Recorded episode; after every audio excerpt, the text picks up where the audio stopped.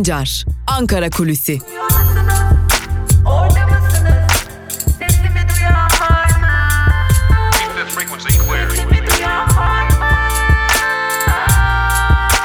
Özgürüz Radyo. Özgürüz Radyo. Özgürüz Radyo'dan ve Ankara Kulisi'nden merhaba sevgili dinleyenler. Ben Altan Sancar. Hafta içi her gün olduğu gibi bugün de yani 6 Kasım çarşamba gününde de Özgürüz Radyo'da Ankara Kulisi programıyla karşınızdayız. Tekrarlayalım Ankara Kulisi programında ne yapıyoruz?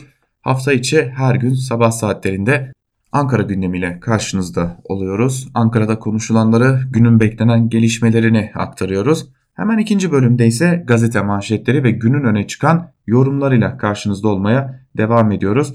Birkaç gündür hatırlatıyoruz. Bugün de hatırlatalım. Özgürüz Radyo'nun uygulaması hem Google Play Store'da hem de App Store'da hizmete sunulmuş durumda. Bu uygulamaları indirerek Özgürüz Radyo'nun hem güncel yayın akışına ulaşabilirsiniz hem de Özgürüz Radyo'nun her programını dilediğiniz her yerde her an çok daha hızlı bir şekilde dinleyebilirsiniz. Yapmanız gereken tek şey uygulamayı 30 saniyenizi ayırarak indirmek ve play tuşuna basmak. Ardından Özgürüz Radyo tüm özgün içerikleriyle, haber bültenleriyle medyanın tek sessizleştirilmeye çalışıldığı bu dönemde duyulmak istenmeyenleri sizlere ulaştırmaya devam edecek. Peki bugün gündemimizde ne var sevgili dinleyenler?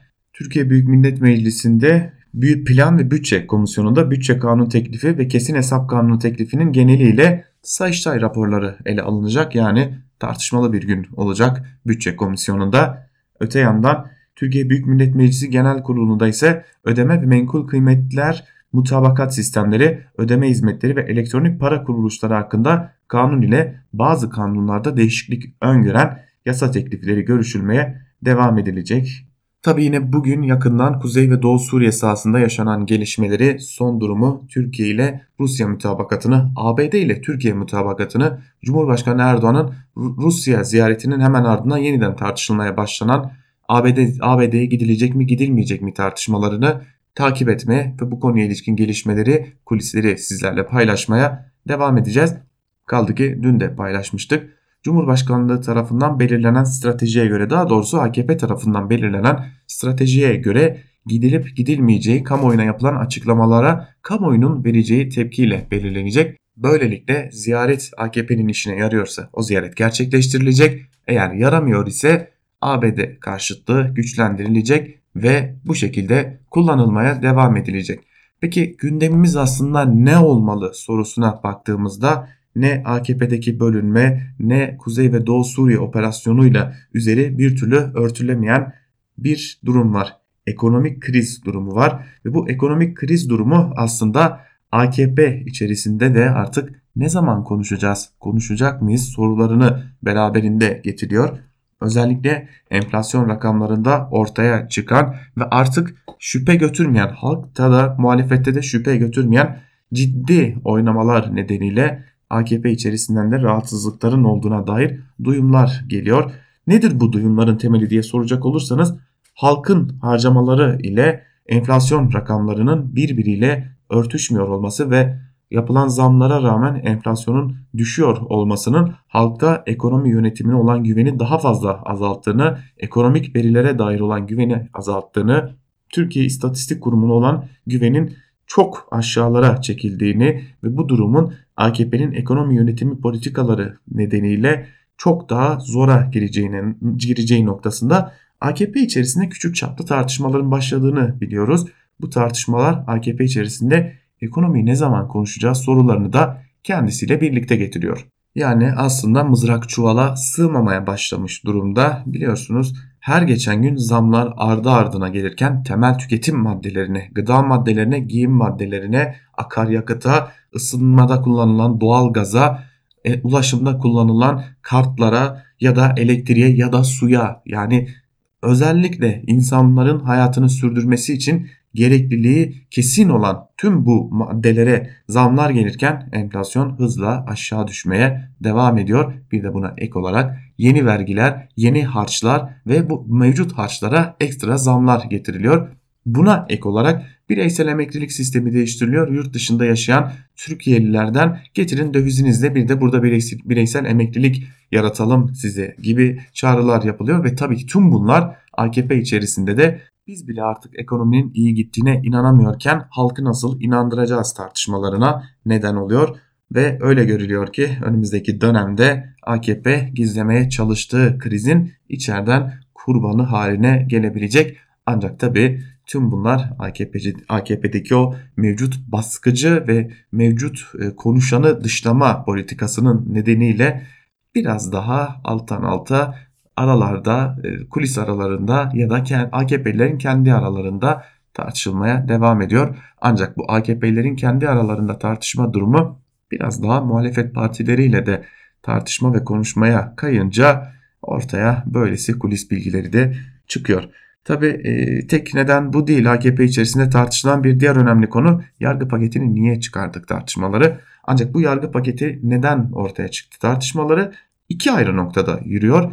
Bir kesim AKP'liler yargı paketini çıkardık ve görüyorsunuz terör örgütü üyelerine yaradı şeklinde bir tartışmaya girişmiş durumlar. Öte yandan adli suçluların yoğun bir biçimde bu yargı paketinden yararlanabileceğini ihtimali üzerinde durulması nedeniyle de kamuoyunun bir bölümünde beklenen af beklentisinin karşılanmasıyla olumlu yansıyacağını ancak kamuoyunun genelinde ise böylesi bir afın AKP'ye yaramayacağı şeklinde bir tartışma yürütülüyor. Ancak AKP'de yargı paketini savunanların gerekçesi ise Avrupa ile her geçen gün daha fazla gerilen ilişkiler karşısında Avrupa ile olan bağları ve bağlılığı sürdürme emaresi olarak yargı paketine ihtiyaç duyulduğu belirtiliyor. Aslında AKP biraz daha batıda kendini var edebilmek, daha fazla açıklayabilmek, daha fazla alan açabilmek ve AKP'nin veya AKP'li politikacıların, AKP'li bakanların batıda her cümlesine karşılık ama sizin ülkenizde de baskı giderek artıyor cümlesinin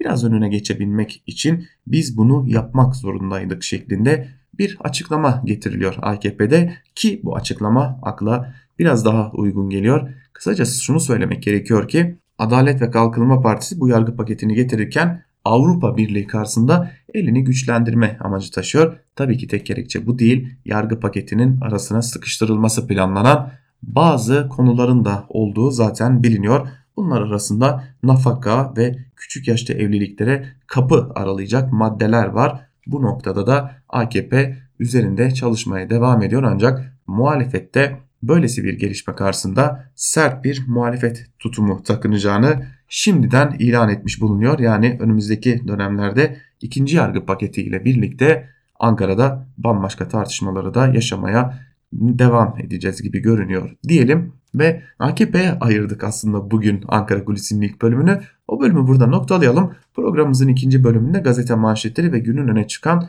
yorumlarıyla karşınızda olmaya devam edeceğiz. Orada muhalefet partilerinde neler yaşanıyor, muhalefet partileri ne diyor onu da aktaracağız. Ancak şimdilik küçük bir ara verelim. O küçük aranın ardından gazete manşetleri ve Özgürüz Radyo'da günün öne çıkan yorumlarıyla karşınızda olmaya devam edeceğiz. Küçük bir ara Özgürüz Radyo'dan ayrılmayın. Şimdilik hoşçakalın.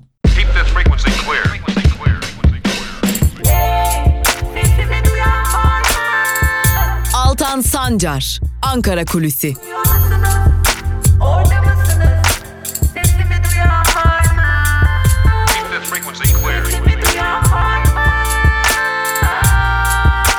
Özgürüz Radyo. Özgürüz Radyo. Ankara Kulisi'nin ikinci bölümünden tekrar merhaba sevgili dinleyenler.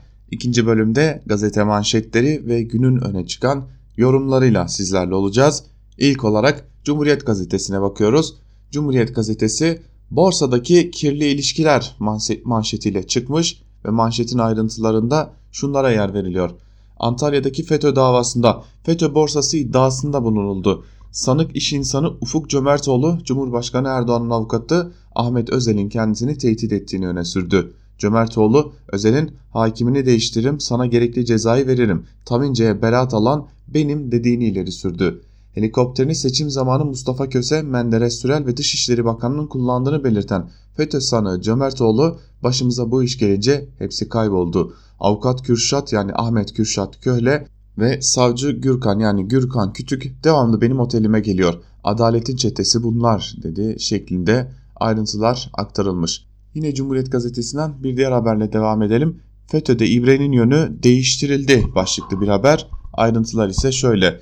FETÖ'nün medya yapılanmasından yargılanan Ahmet Altan ve Nazlı Ilıcak tahliye edildi. Ancak FETÖ mağdurları ile yakınları kumpaslar sürecinde yaşananları ve ölümleri anımsattı.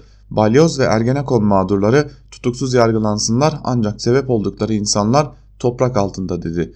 Kumpasların yayın organı tarafın manşetleri ve Nazlı Ilıcak'ın Zekeriya Öz'le kar toplu mutlu günleri bir kez daha gündeme getirildi. 15 Temmuz gecesi eşi ve oğlunu kaybeden Nihal Olçok da bu hızla ben hapse girerim. Çünkü ibrelerin yönü değiştirildi paylaşımını yaptı deniyor haberin ayrıntılarında. Aile reisi Diyanet başlıklı bir diğer haberiyle devam edelim. Ayrıntıları şöyle.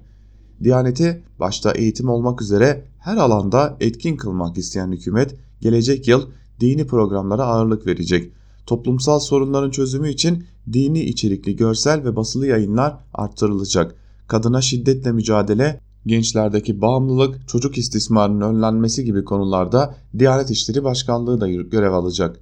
Hükümetin 2020 yıllık programında nitelikli din hizmetleriyle toplumun birlik, beraberlik, barış ve huzuruna katkı sağlanacağı, yaygın din eğitiminin toplumun tüm kesimlerine ulaştırılacağı hedefine dikkat çekildi.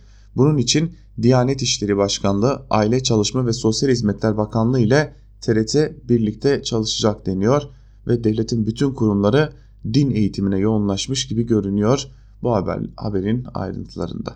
Bu arada gündemimiz ne olmalı sorusuna dair de bir haber var Cumhuriyet Gazetesi'nden.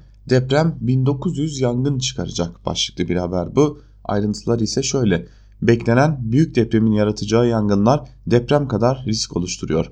Profesör Doktor Abdurrahman Kılıç tahminlere göre İstanbul'da beklenen deprem kış aylarında akşam saatlerinde olursa yaklaşık 1900 büyük yangın çıkaracak. Konutlarda olası sızıntıları önlemek için deprem bittikten sonra gaz vanaları kapatılmalı dedi. Türkiye'deki fabrikaların %98'i de deprem bölgesinde deniyor haberin ayrıntılarında. Yani deprem öldürmezse belki de çıkacak yangın daha fazla can kaybına neden olacak. Geçelim Bir Gün Gazetesi'ne ne yapsa olmuyor manşetiyle çıkmış Bir Gün Gazetesi ve haberin ayrıntılarında şunlara yer verilmiş. Operasyon havası iki haftada dağıldı. AKP ve saray içerisindeki tartışmalar derinleşerek devam ediyor. Suriye operasyonunun AKP tabanına ve parti örgütüne etkisi iki hafta sürdü. Parti içerisindeki rahatsızlıkların üstü kapatılamıyor. Pelikancıların atakları, gelenekçilerin bariyeri derken Erdoğan kendini bir kez daha kürsüde örgütüne moral konuşması yaparken buldu. Erdoğan'ın bütün gayretine rağmen dağılma durdurulamıyor. Soylu ve Bahçeli'nin desteği de yetersiz kalıyor. Erdoğan dikkatleri dışarıya çekmeye çalışsa da sökük dikiş tutmuyor denmiş ve gündeme yansıyan kavgalar sıralanmış. Merkez Karar ve Yönetim Kurulu üyesi İstanbul Milletvekili Mustafa Yeneroğlu partisini sert şekilde eleştirerek istifa etti.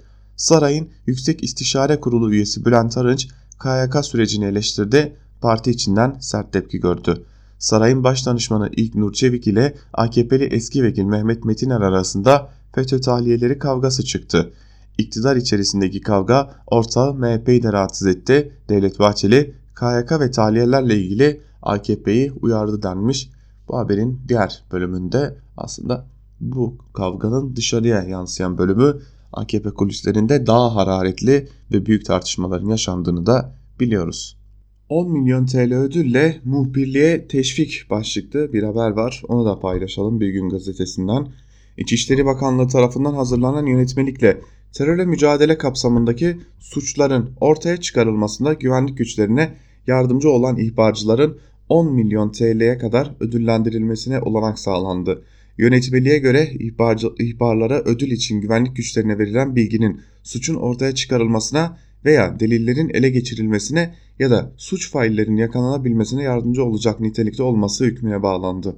Bakanlık ödülü kazanmak için güvenlik korucu ve gönüllü güvenlik korucusu hariç kolluk, askeri personel veya terörle mücadele ile görevli kamu personeli olmamayı da şart koştu deniyor haberin ayrıntılarında. Geçenlerde Twitter'da gözaltına alınan bir kişi duyurmuştu. Kayınpederi tarafından hem kendisi hem de eşi FETÖ'cü olmakla suçlanıp gözaltına aldırılmışlardı. Tabi bunun da arkasında ödül yatıyor. E, bu da aslında birçok şeyi anlatmaya yetiyor. Geçelim Bir Gün Gazetesi'nin ardından Yeni Yaşam Gazetesi'ne. Yeni Yaşam Gazetesi'nin bugünkü manşetinde mermi sofrayı vurdu sözleri yer alıyor. Haberin ayrıntıları ise şöyle. Erdoğan aylar önce bir tane merminin bedelini biliyor musun sen demişti. Son savaşla birlikte merminin maliyetini yaşayarak öğrenen yurttaşlar artık pazardan elimiz boş dönüyoruz diyor ve yurttaşların açıklamalarına yer verilmiş onları da aktaralım. Erol Ertal pazarcı bir yurttaş ve şunları kaydediyor. Savaş ile birlikte halkın alım gücü düştü. 60 kilo biberin bir saate bitmesi lazımdı. Şu an ikinci gün hala ürünler elimde kaldı. Ben bugün ancak 10 liralık ürün satabildim. Recep Eker yine bir pazarcı ve şunları kaydediyor. Eskiden 100 sandık elma sattığımız yerde şimdi 15 sandık elma satamıyoruz. Savaşın içinde olmadığımız halde biz savaşın bizi savaşın içerisine ittiler. Ne işimiz var savaşın içerisinde? Halime Verim adlı bir yurttaş ise şunları kaydediyor. Fiyatlar çok yüksek, her ihtiyacımızı alamıyoruz. Sebze alsam meyve almıyorum. 1 kilo balık 20 TL. En son ne zaman sofraya et, balık koyduğumu hatırlamıyorum denmiş. Adnan Daniel Mus ise bir mülteci ve şunları kaydediyor. Temel gıda maddelerini çocuğuma alamıyorum. Yaşamak çok zor hale geldi. Maaşım 1500 lira, kiram 800 lira. Faturaları ödeyeyim derken pazar parası kalmıyor. Bu haberin ardından abla da güvenli bölgede çıktı. Başlıkta bir diğer haberiyle devam edelim. IŞİD lideri Ebu Bekir el-Bağdadi'nin Türkiye sınırında 5 kilometre mesafede örgütün sözcüsü El Muhacir'in de Türkiye denetimindeki Cerablus'ta Demokratik Suriye güçleri ABD ortak operasyonuyla öldürülmesinden sonra Bağdadi'nin ablası Rasmiye Avad'ın Türkiye'nin 3 yıldır denetiminde tuttuğu Azez'de yaşadığı ortaya çıktı. Cumhurbaşkanlığı İletişim Başkanı Fahrettin Altun, Avad'ın Azez'de yakalandığını Twitter'dan duyururken operasyonla ilgili hiçbir ayrıntı vermemesi dikkat çekti. IŞİD'in bomba uzmanı olan ve örgüt tarafından kullanılan bomba düzeneklerini tasarlayan Hayrullah Fethi de dün yine Azez'de bir çadır kentte ortaya çıktı deniyor. Nedense tüm bu yakalanmalar Bağdadi İdlib'de öldürüldükten sonra gerçekleşmeye başladı diyelim. Ve Yeni Yaşam gazetesini de burada noktalayalım sevgili dinleyenler. Yeni Yaşam gazetesinin ardından da Evrensel gazetesinin manşetine göz atalım. Evrensel gazetesi bugün vatandaş değil parası uçtu manşetiyle çıkmış. Manşetin ayrıntılarında ise şu cümlelere yer veriliyor.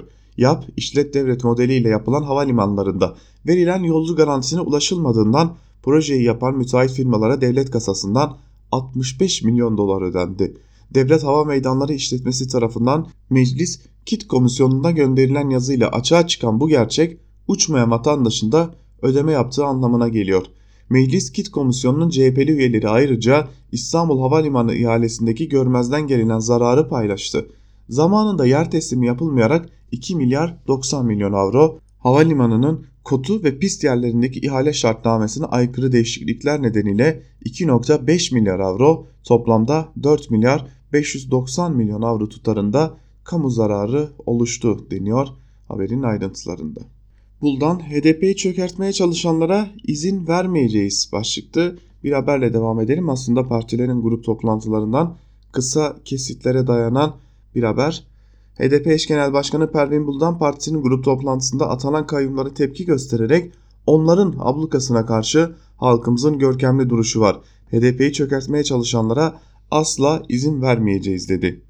Yine e, bir haber daha var. Kılıçdaroğlu seçilene kelepçe takılması doğru değil başlıklı bir haber. Ayrıntılar ise şöyle.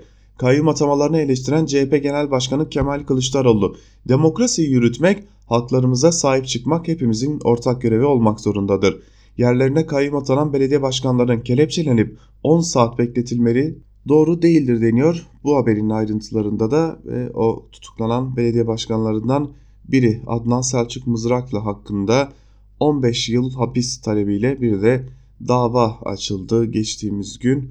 Böylelikle Adnan Selçuk Mızraklı 15 yıl hapis talebiyle yargılanacak.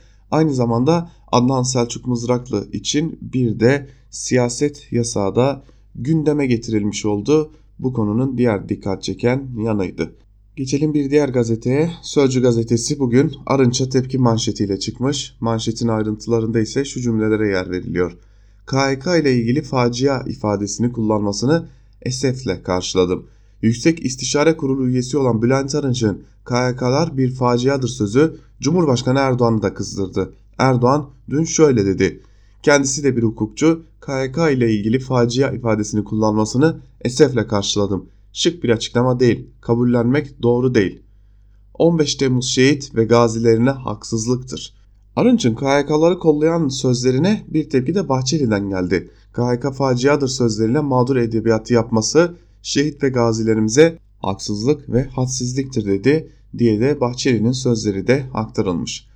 Yine Sözcü gazetesinden bir diğer haberi paylaşalım. Türk Hava Yolları'nda Kartal İmam Hatip'ten 78 üst düzey çalışan var. Yönetim kurulu üyesinden genel müdür yardımcısına, alım müdüründen personel müdürüne, hatta pilotlara kadar 78 kişi Kartal İmam Hatip'ten. Tesadüf mü, torpil mi bilinmez ama Türk Hava Yolları'nda bir garip personel, personel tablosu var. Türk Hava Yolları'nın üst düzey 78 ayrı kademesinde lise eğitimini İstanbul Kartal Anadolu İmam Hatip Lisesi'nde yapmış kişiler bulunuyor. Değişim rüzgarı Mehmet İlker Aycı'nın 2015'te Türk Hava Yolları Yönetim Kurulu Başkanı olarak göreve başlamasıyla hız kazandı. Çoğu yönetici olmak üzere çok sayıda kadroya Kartal İmam Hatip mezunu personel geldi deniyor haberin ayrıntılarında. Tesadüftür diyelim geçelim. Karar gazetesine geçelim. Laf dinlemedi görevden aldım manşetiyle çıkmış. Dün de söylemiştik belki de Türkiye'de en çok tartışılması gereken konuyu atlıyoruz. Laf dinlemedi görevden aldım manşetinin önce bir ayrıntılarını aktaralım. Çift haneli zamların sürdüğü dönemde TÜİK'in enflasyonu tek hane olarak açıklamasına ilişkin tartışmalar sürerken Cumhurbaşkanı dikkat çeken bir açıklama yaptı. Türkiye'nin enflasyon oyununu bozduğunu söyleyen Erdoğan, faizi düşürdükçe enflasyon düşer dedik. Önce önceki Merkez Bankası Başkanı görevden aldık çünkü laf dinlemiyordu dedi. Bu ekonomi açısından çok kötü bir izlenim yaratabilecek bir açıklama aslında. Ama zaten Merkez Bankası'nın özelliği ya da bağımsızlığı Türkiye'de uzun süredir tartışıla gelen bir konuydu. Öyle görünüyor ki artık tartışılmayacak en azından. Bu e, böylelikle netleşmiş oldu. Özgürüz Radyo'da ilk defa duyacaksınız belki ama bir Doğu Perinçek açıklaması var Karar Gazetesi'nde. Bu açıklamayı da verelim sizlere. Bizim partide AKP'yi desteklemeyenler var başlıklı bir haber ve haberin ayrıntıları şöyle. Vatan Partisi lideri Perinçek kaleme aldı Merkez Karar Kurulu rapor taslağında dikkat çeken ifadeler kullandı. Körü körüne Tayyip Erdoğan düşmanlığına karşı kararlı mücadele ettiğimiz için bugünkü etkin konumu kazandık dedi. Partisinin 11. Genel Kurultayı için hazırladığı taslakta bazı yöneticilerin isimlerini sıralayan Perinçek sert eleştiriler yöneltti. ABD kampına karşı Vatan Partisi, MHP ve AKP bir blok olarak Türkiye güçlerini oluşturuyor. 2013'ten bu yana parti içindeki CHP kuyrukçularına, körü körüne Erdoğan düşmanlarına karşı kararlı mücadele ettiğimiz için bugünkü etkin konumu kazandık. 2014 sonrasında saflaşmayı kavramayan arkadaşlarımız PKK HDP ile aynı cepheye düştü. 2015'te başlayan Vatan Savaşı'na karşı iş cephede bozguncu hareket ve eğilimler ortaya çıktı deniyor.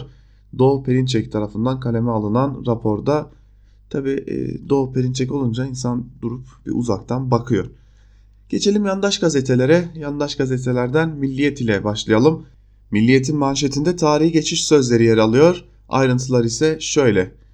Çin'den yola çıkan ve Marmara'yı kullanarak bu gece Avrupa'ya geçecek ilk yük treni 14.30'da Ankara'dan hareket edecek. Çin'den yola çıkıp Marmara'yı kullanarak kesintisiz olarak Avrupa'ya geçecek ilk yük treni önceki gün Kars üzerinden Türkiye'ye giriş yaptı. Tren bugün Ankara'dan 14.30'da Avrupa yolculuğu için törenle uğurlanacak. Uzak Doğu'dan Batı Avrupa'ya tarihi Demir İpek yolunun geçişine hayat verecek tren aynı zamanda Marmaray'dan geçecek ilk yük treni.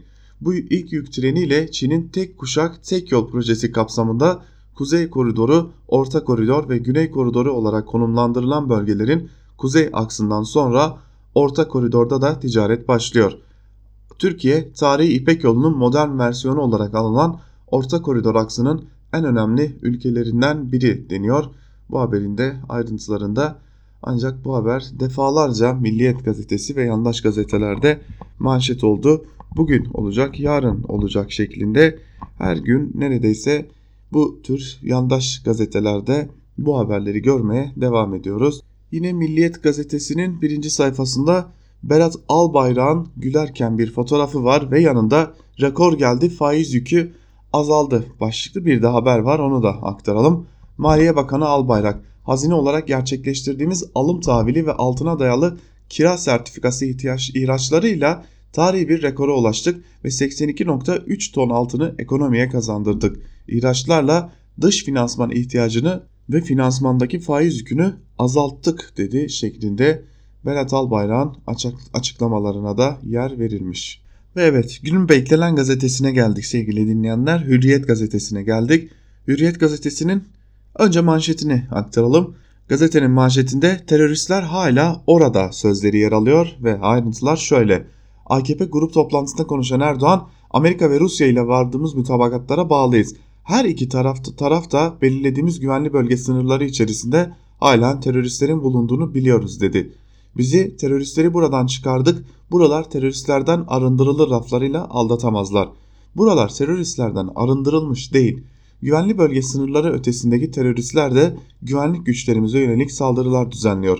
Bu duruma seyirci kalmayacağız. Bugüne kadar olduğumuz gibi bundan sonra da ne yapmamız gerekiyorsa onu yapacağız şeklinde konuşmuş Erdoğan ve bu sözler Hürriyet gazetesinin manşetinde yer almış. Yine Hürriyet gazetesinden bir diğer haberi aktaralım. Irak'ta kanlı günler kafadan vuruyorlar başlıklı bir haber. Ayrıntılar ise şöyle.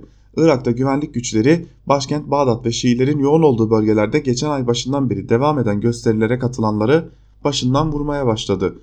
Dünkü gösteriler sırasında Um Kasr kentinde 3. 3. güneydeki Şatra kasabasında 2 kişi başlarından vurularak öldürüldü. 46 kişi yaralandı. Hükümet gösterilerin yayılmasını önlemek için Bağdat ile Şiilerin yoğun olduğu kentlerde internet erişimi durdurdu. Bağdat'ta yeşil bölge yakın 3. köprü olan Ahrar Köprüsü de beton bariyerlerle kapatıldı deniyor haberin ayrıntılarında. Ve gelelim Hürriyet gazetesinin sür manşetinde yer alan o habere. Hürriyet'te yeni dönem başlıklı haber. Haberin ayrıntıları şöyle. Ahmet Hakan 71 yıldır Türk basının öncüsü Hürriyet gazetesinin genel yayın yönetmeni oldu. Hürriyet'in tarafsız, bağımsız çizgisinin korunacağını söyleyen Ahmet Hakan yeni dönemle ilgili olarak hedefini şöyle açıkladı. Hedefimiz Hürriyet'in güçlü markasını daha da yukarıya taşımak olacaktır. Yine bir haber var. Demir, Demirören ailesinden tam destek. Demirören Medya Yönetim Kurulu Başkanı Yıldırım Demirören, Başkan Vekili Meltem Demirören, Oktay ve Yönetim Kurulu üyesi Tayfur Demirören Hürriyet'te yeni dönemle ilgili olarak bir mesaj yayınladılar. Mesajda Hürriyet'in genel yayın yönetmeni Ahmet Hakan'ın Hürriyet markasına büyük katkı vereceğine inanıyoruz denilirken Hürriyet'in eski genel yayın yönetmeni Vahap Munyar'a da hizmetlerinden dolayı teşekkür edildi. Bu durum aslında malumun ilanıydı. Ahmet Hakan böylelikle uzun süredir hedeflediği o yere adım adım biraz daha yaklaşmış oldu. Geçelim Sabah gazetesine. Sabah gazetesi bugün teröristler çıkmadı seyirci kalmayız manşetiyle çıkmış. Cumhurbaşkanı Erdoğan'ın grup toplantısında yapılan konuşmadan bir bölüm aktarılmış. O bölümü biz de sizlere aktaralım. Ne Tel Rifat'ta ne de Münbiş'te halen teröristler oradan çıkarılmış değil. Aynı şekilde Resulayn'ın doğusu ve güneyi de teröristlerden arındırılmış değil. Güvenli bölge sınırları ötesindeki teröristler de saldırılar düzenliyor, seyirci kalamayız.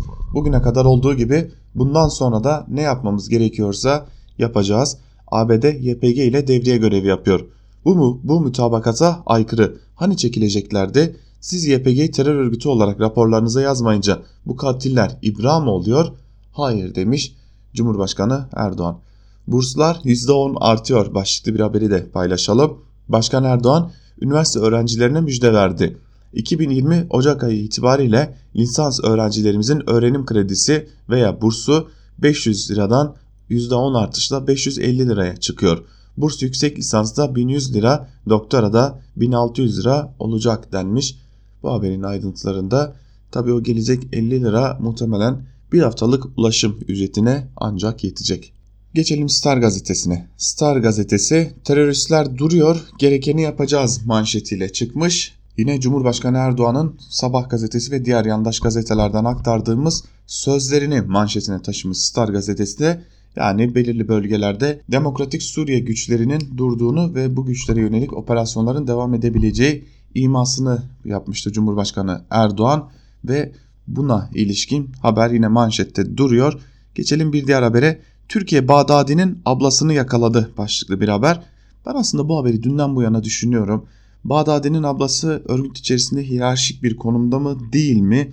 Ya değilse neden yakalandı ya da hiyerarşik bir konumdaysa nasıl bunca zamandır Azez'de saklanıyor sorusunu düşünüyorum. O haberin ayrıntılarını aktaralım sizlere.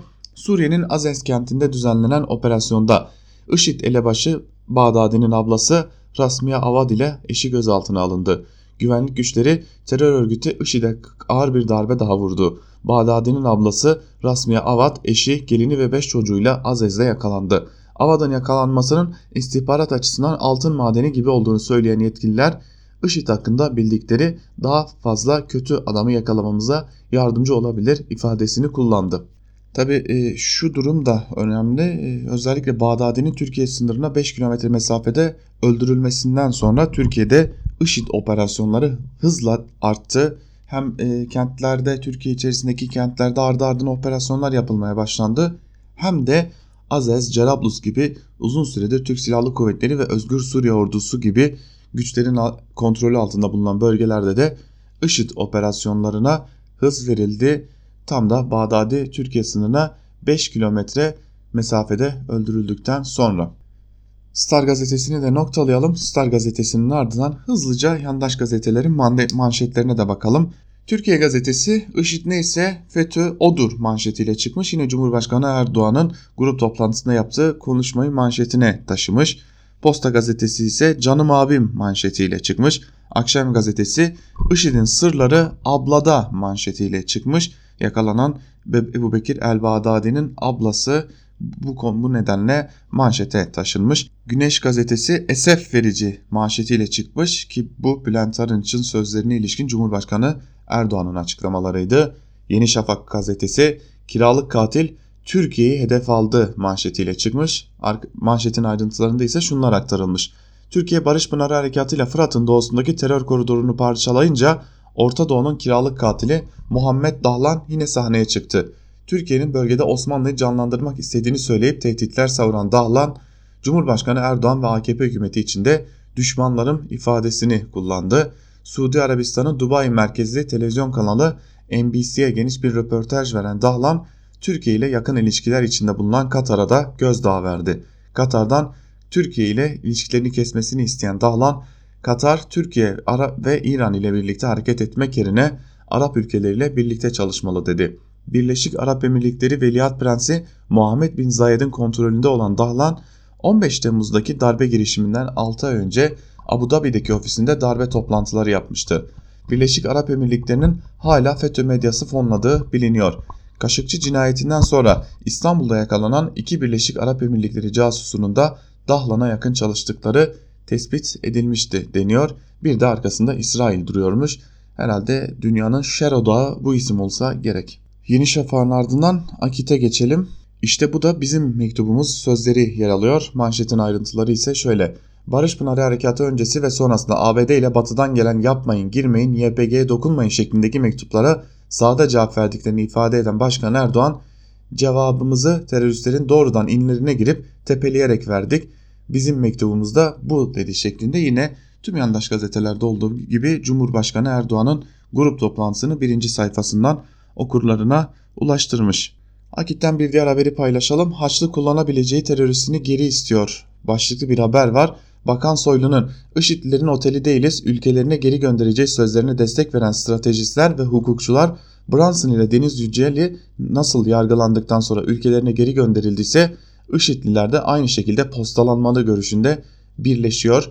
Avukat Kerami Özdemir ABD ve Avrupa devletleri milletler arası hukuk hukuku oyuncak etmiş durumda. Konjonktürel olarak menfaatleri değiştiğinde hukuku istedikleri gibi yontuyorlar.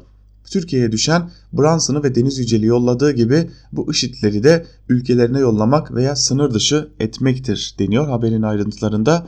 Tabi benim hatırladığım kadarıyla e, Brunson konusunda ABD o kadar yaptırım uygulamıştık ki geri göndermek zorunda kalınmıştı. Yine Deniz Yücel için de Almanya'nın bizzat şansölyesi Angela Merkel e, devreye girmiş ve geri gönderin serbest bırakın çağrısında bulunmuştu. Deniz Yücel bir gece aniden serbest bırakılmış özel uçakla Almanya'ya gitmişti. Yani yargılayıp geri gönderen Türkiye değildi. Yargılayıp geri göndermek zorunda bırakılan Türkiye'ydi diye hatırlıyorum. Pek de gerçeği yansıtmıyor bu haber diyelim. Ve e, gazete manşetlerini burada noktalayalım sevgili dinleyenler. Gazete manşetlerinin ardından da günün öne çıkan yorumlarına hep birlikte göz atalım. Köşe yazılarına Duvar Gazetesi'nden Kemal Can ile başlayalım. Duygu siyaseti başlıklı bir yazı kalemi almış Kemal Can ve yazısının bir bölümünde şunları aktarıyor. Ahmet Altan ve Nazlı Ilıcan tahliyesinde tepkinin en büyük gerekçesi Ergenekon ve Balyoz davalarındaki tutumlarıyla neden oldukları acılar.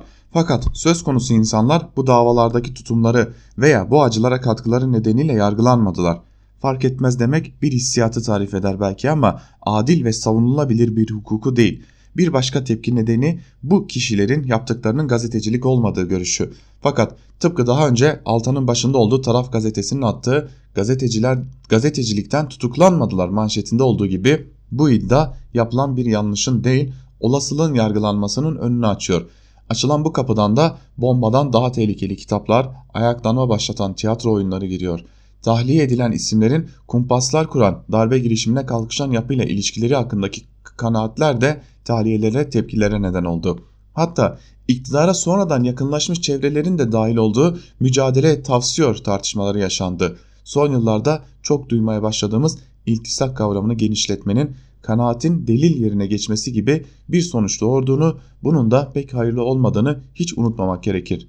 Diğer taraftan bakınca da kullanması gereken haklar konusunda kim oldukları önemli olmayan insanların yaptıkları açısından kimliksiz sayılmayacakları da bir gerçek. Hukuki, belki siyasi bir sürecin ortaya çıkan yeni bir durumun insanların duygu haliyle politikleştirilmesinin tek örneği Ilıcak ve Altan'ın talihisi değil. Son yıllarda siyasi meselelerin hemen hepsinde bir duygusal bagajın devreye sokulduğunu, buna artan bir hevesle katılanların arttığını görüyoruz. Ucu savaşa açılan bir dış politika hamlesinde, herhangi bir tarihi yüzleşme girişiminde hemen duygu siyaseti karşımıza çıkıyor. Sıfatlarla bezeli büyük laflarla hissetme mecburiyetleri ilan ediliyor. Öyle hissetmeyenin düşman en azından eksik olduğu anlatılıyor. Başka türlü hisseden veya farklı bir duygu mecburiyeti kurmaya çalışanlar duyar kasma suçlamasıyla karşılaşıyor. Hatta bir şey hissetmeden soğukkanlı bakmayı deneyenler küçümseniyor. Örneğin Suriye'ye asker göndermek askerlerin yeterince sevilip sevilmediği üzerinden tartışılabiliyor. Milliyetçi eğitim doktrinasyonunu veya Avrupa Parlamentosu'nda kayyum eleştirisini hakaret gibi algılayanlar çıkıyor. Bütün çocuklara Talat ismini koymanın siyasi bir tepki olabileceğini akıl edenler oluyor. Seçim stratejileri üzerine yapılan sert siyasi tartışmalar vefa, küsme gibi duygusal argümanlara yaslanabiliyor. Tamam insan pek duygusal bir varlık. Aşırı rasyonellik de hayırlı bir şey değil ama sevgi nefret parantezi de açık siyaset yapmak ve adil bir dünya kurmak için fazla dar diyor Kemal Can yazısının bir bölümünde. Bir Gün Gazetesi'nden Selin Sayek Böke'nin Kendi Sahnemizi Kurmalıyız başlıklı yazısıyla devam edelim. 2018 ve 2019'un Ekim ayları arasındaki farka bakınca enflasyon %8.55. Oysa sadece birer yılın birer ayını karşılaştırmak yerine yaşanan süreçleri karşılaştırdığımızda ortaya çıkan gerçeklik farklı oluyor. Nitekim 2018'de Ocak-Ekim arasında gerçekleşen fiyatlarla 2019'da Ocak-Ekim arasında gerçekleşen fiyatların karşılaştırılması yapıldığında ortalama %16.1 düzeyinde bir enflasyon yaşandığı ortaya çıkıyor. İşte vatandaşın, vatandaşın hissediyor olduğu enflasyon da bu. Gerçeklik ötesi siyaset sahnesi işine gelen veriyi anlatıyor. Oysa halkla ortaklaşılacak gerçekliğin siyaset sahnesinde ortaya konması ve vurgulanması gereken enflasyon bu ortalama enflasyon. Gerçeklik ötesi siyaset sadece verileri işine geldiği şekilde eğip bükerek kurmuyor. Siyasetini o eğip büktüğü verilerin neden ortaya çıktığına dair anlatıda da gerçekleri eğip büküyor, çoğu zaman da gizliyor. Tam da bu nedenle gerçekliğe dayalı kurulacak siyaset sahnesinde sadece verileri düzeltmek yetmeyecek, bu verileri ortaya çıkartan düzenin yaşanan sonuçlarının temel sebebi olduğu ve bu düzeni rejimin bilerek ve isteyerek kurduğu gerçeğini de tekrarlamak gerekecek. Evet bugün yaşadığımız enflasyon gerçeği damadın söylediğinden çok daha yüksektir. Veri temelli gerçek siyasetin sorumluluk sorumluluğu bunu ortaya koymaktır. Ama bununla sınırlı değildir. hissettiğimiz enflasyonun yaşadığımız hayat pahalılığının bunca yüksek olmasının temel sorumlusu sarayın bilerek ve isteyerek tercihle kurduğu rejimdir. Sarayın kurduğu rejimin dayandığı iki unsur enflasyonu hepimiz için ağırlaşan bir yüke dönüştürmüştür. Bu iki unsur rejimin kurduğu rantçı, üretici ve üretkenlik karşıtı düzen ve o düzenin dayandığı şahsileşmiş ve keyfe dayalı yönetim biçiminin ortadan kaldırdığı güven, güven eksikliğinden doğan risklerdir diyor Selin Sayek Böke'de yazısının bir bölümünde. Geçelim Hürriyet gazetesinden Abdülkadir Selvi'nin Erdoğan ABD'ye gidecek mi gitmeyecek mi başlıklı yazısına. Erdoğan'ın 13 Kasım'da ABD'ye gidip gitmeyeceği tartışmaları sürerken görüştüğüm bir yetkili bu işin bir hukukun oluşması lazım. Sayın Cumhurbaşkanı birileri mutlu olsun diye gidecek değil dedi. Sorun sadece Erdoğan-Trump görüşmesi ya da o densiz mektup değil.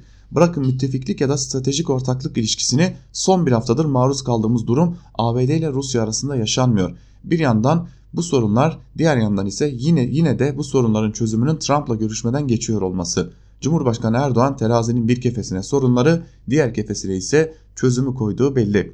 Geçen haftaki grup toplantısında ABD'ye giderken mektubu da yanımda götüreceğim demişti.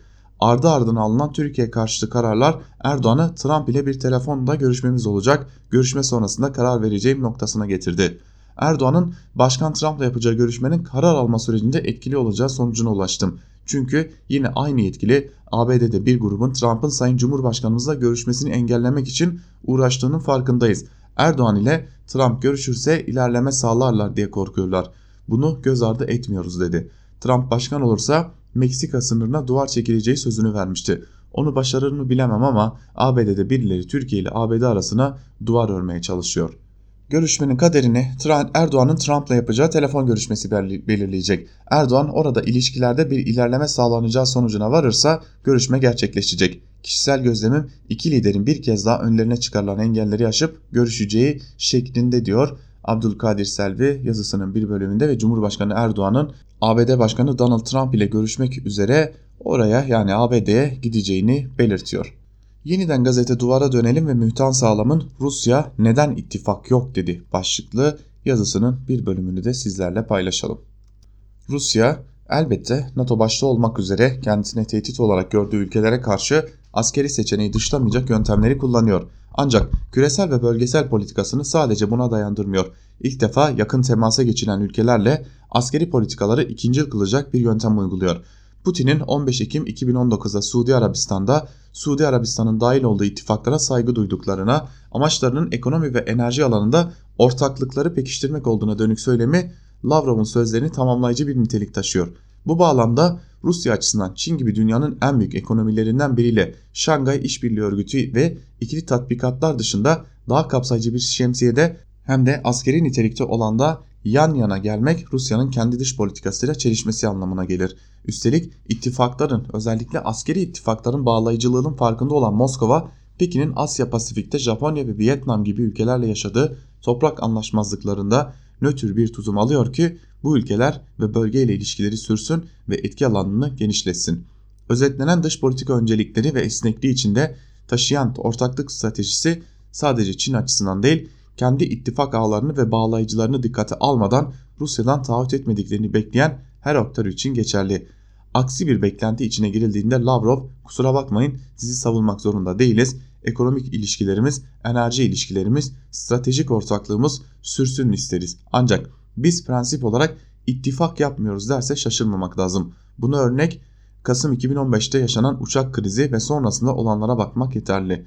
Unutmayalım ki Lavrov ittifak yok derken kendi görüşünü değil dış politikanın yaslandığı ilkeleri hatırlatıyordu diyor Mütan Sağlam ve aslında burada Türkiye'de bir mesaj verilmiş olunuyor. Artı gerçekten Pelin Cengiz'in Enerji Bakanlığı devreye girdi. Şirketlere kirletme izni raftan indi başlıklı yazısını da paylaşalım sizlerle. Geçen hafta AKP'li milletvekillerinin girişimiyle Türkiye Büyük Millet Meclisi Plan ve Bütçe Komisyonu'nda görüşülen vergi yasa teklifine gece yarısı eklenen madde ile çevreye zarar veren ve gerekli çevresel yatırımları belirlenen sürede yapmayan 15 termik santrale ayrıcalık tanınmak isteniyor. Gerekçe ise bu termik santrallerin ülkedeki elektriğin %17-18'ini üretti, yasal zorunluluk gereği kapatılmalar halinde ülke olarak elektriksiz kalacak olmamız. Bu termik santrallerin sahibi olan şirketlerin bazılarının finansal olarak sıkıntıda olduğu, borç yapılandırmasına gittiği biliniyor. Hem aslında ekonomik olarak ömrünü de doldurmuş termik santralleri özelleştirme yoluyla satın alarak zarara uğradılar hem de kur krizinin ve Türkiye'deki kömürün verimsiz olması etkisiyle bu santralleri işletmekte gitgide daha çok zorlandılar. Finansal sıkıntılar da artınca sürenin yeniden uzatılması konu, konusunu gündeme getirdiler.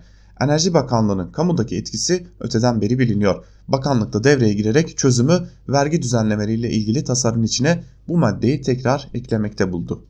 Keyfi olarak çevreyi kirleten bir de üstüne kapasite mekanizmasından para alacaklar.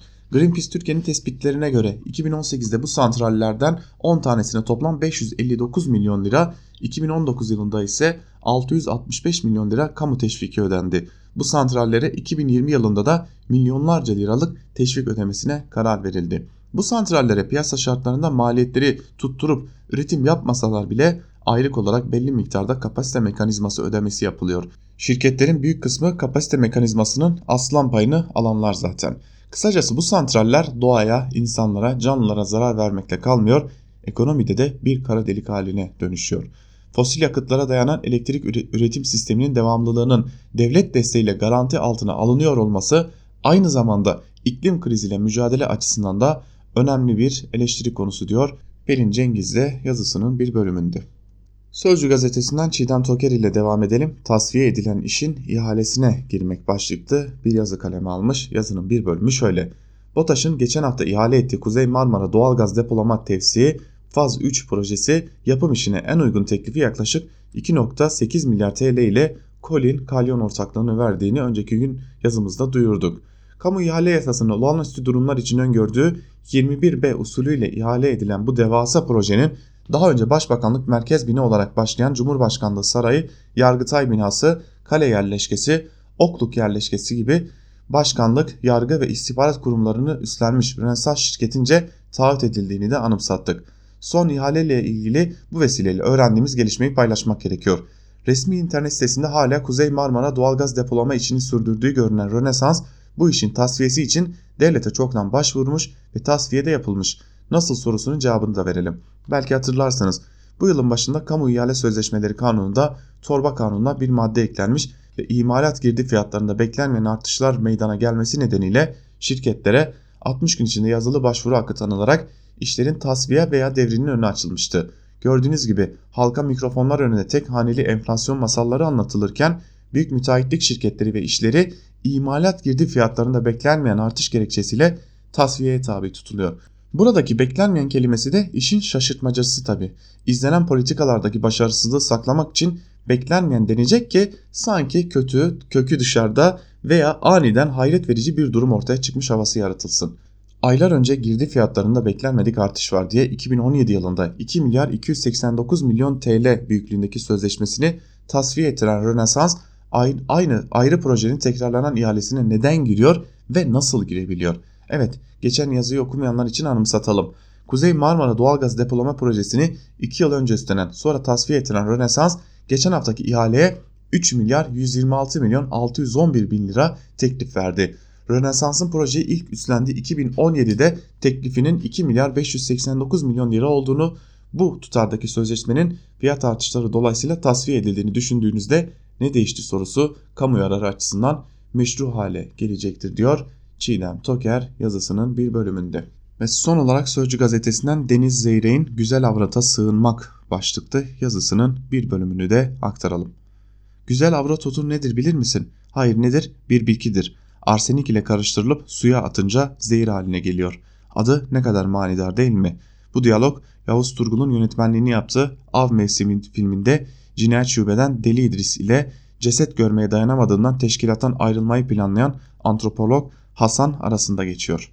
Bazılarının, bazılarınızın gereksiz görebileceği bu kadar bilgiyi neden paylaştığımı biliyorsunuz. Güzel Avratotu bu aralar İstanbul ve Tekirdağ'da rastlanan 200'e yakın besin zehirlenmesi vakasının olağan şüphelileri arasında sayıldı. Hastane yöneticileri, valilik, bürokratları ve hükümet üyeleri her zamanki gibi bitki karışması, mikrop ya da ilaç, pestisit bulaşması gibi ihtimallerden birini seçti.